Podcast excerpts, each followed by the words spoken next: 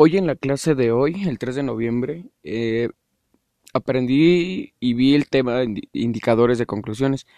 Esas son expresiones que anuncian la conclusión de un argumento. Expresiones indicadoras son aquellas que anuncian una noticia, novedad o, premisa. Este, la conclusión de dos afirmaciones afirma el argumento que lo construye en lo que, que es el que avisa y sus tres este, puntos es la premisa, los indicadores y la conclusión. Algunos sirven para señalar las premisas de un argumento, indicadores de premisas, que se le conocen así.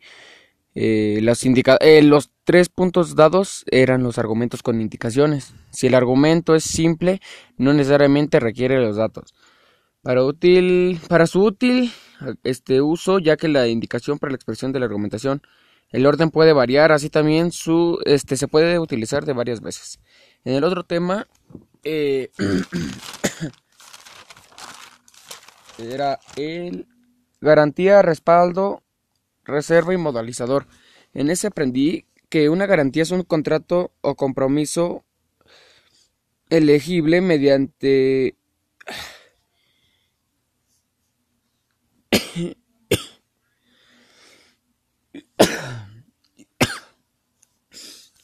mediante todo lo pactado.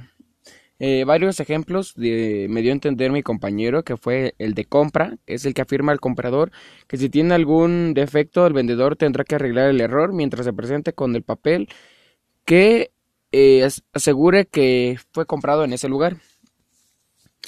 El personal. Este tipo ah, este, ayuda a un tercero, un ejemplo de un préstamo. La persona no compra, eh, no paga el préstamo el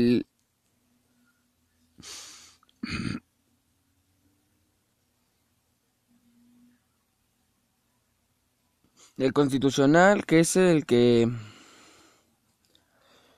de, el que toma este pruebas y derechos ante una persona por ejemplo de un, un robo o así dado el otro tema fue los fines de argumentar en este, la argumentación se realiza, en este aprendí que la argumentación se realiza con la finalidad de exponer la validez de nuestra decisión. La finalidad básica son la demostración y la persuasión. La demostración se basa en los hechos del asunto o tema y de ésta se define ya sea este, real o falso. Puede ser directa con la preposición se realiza de forma clara. El error administrativo se ve, se ve mediante la tesis y se encuentra en este pruebas o hechos falsos. Y la persuasión es la habilidad para convencer a una persona con facilidad. Consta de partes que son la escasez, orden, sueño, meta, este, orto, eh, sectografía y para administrar, este, para asumir y garantizar confianza y ganar. Para transmitir confianza necesitas tener seguridad y ser original. Y el último tema que viene el día de hoy fue argumentar para convencer.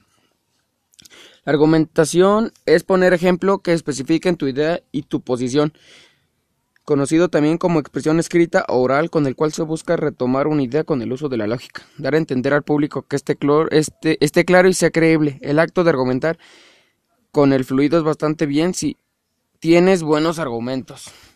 Para convencer a alguien tienes varios moldes, este, varios modos, ser respetable y elegante a la hora de convencer. Consisten en en tratar de dar una idea de las consecuencias, de las características al público. Y es todo lo que aprendí de los cuatro temas que vi hoy en la clase de lógica.